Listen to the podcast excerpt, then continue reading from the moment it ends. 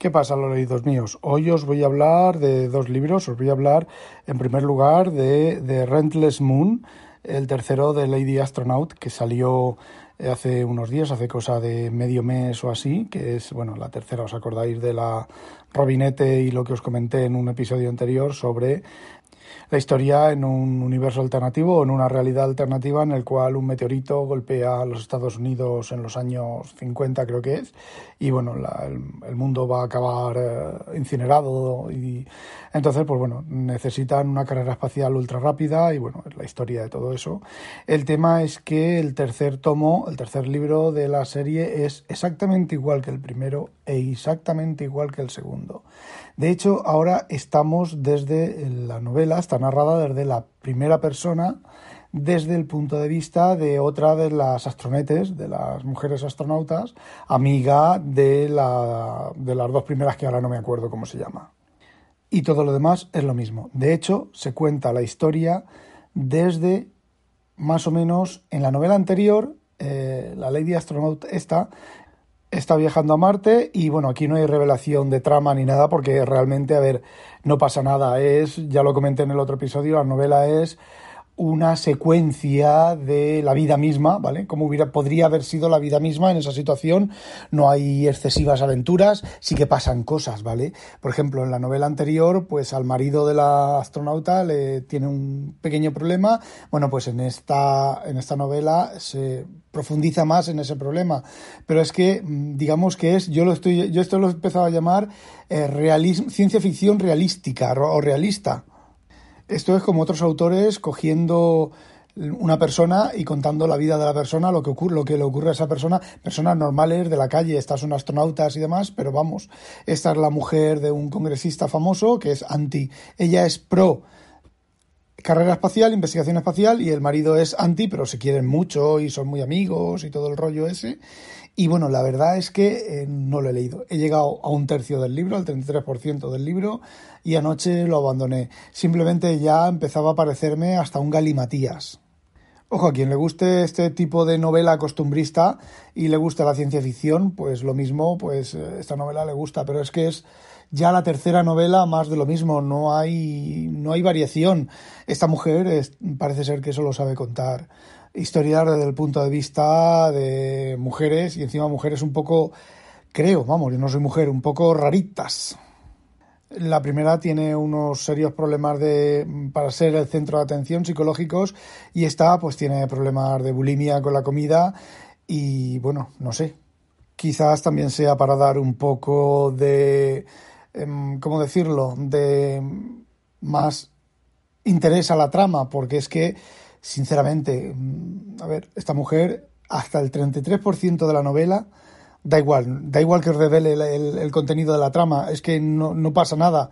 Hasta el 33% de la novela es la mujer está en la Tierra y llega a la Luna y pasa unos días en la Luna, en la base lunar que hay, que no me acuerdo cómo se llama, ni me importa tampoco.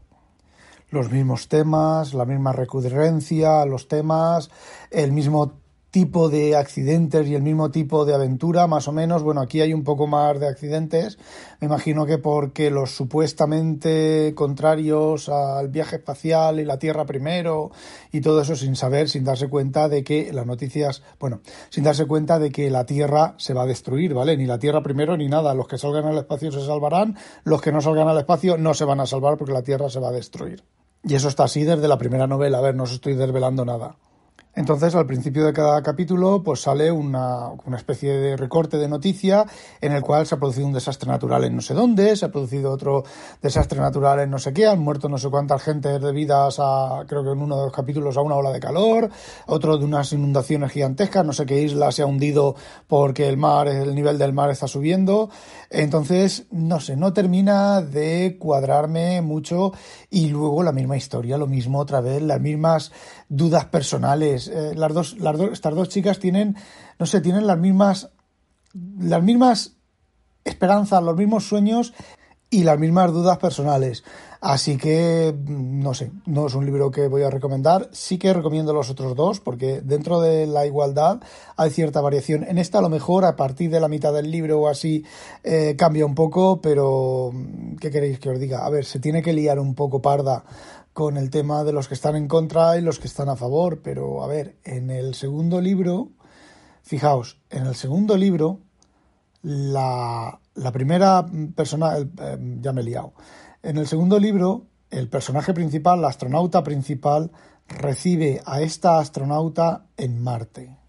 Con lo cual, cualquier interés, cualquier intriga en que pueda morir por un atentado, en que pueda morir, pueda morir por cualquier cosa, se pierde. Sabes que la historia va a continuar, sabes que el viaje espacial va a continuar y sabes que esta mujer y más gente va a viajar a Marte. Además, originalmente está el cuento original, que están, hay un montón de gente en Marte y son, creo que son hasta autónomos y demás, aunque no recuerdo bien si la Tierra se ha destruido o no. Así que a mí me parece simplemente un intento de seguir estirando del hilo. Sin embargo, por ejemplo, en el cuento original, eh, ella va a viajar a Alpha Centauri. Eh, ¿Por qué no hacer esa novela? La tercera parte es esa novela, ella ya anciana viajando a Alpha Centauri, bueno, Alpha Centauri, una, una estrella, ¿vale? Con un planeta supuestamente habitable. No, no, tiene que volver sobre los pasos originales y volver a contar otra vez exactamente la misma historia otra vez. Eh, lo siento, no trago. Me molesta bastante los 9,99 dólares que pagué del libro, pero mm, a ver, prefiero perder mi tiempo en otras cosas. Bueno, y como esto que os he hablado de esta novela pasan los seis minutos, pues lo que voy a hacer es voy a grabar otro podcast de la otra novela y así subo los dos. Subiré hoy uno y mañana otro, o sea que estad atentos. Hala, no olvidéis sospechosos habitualizaros. Adiós.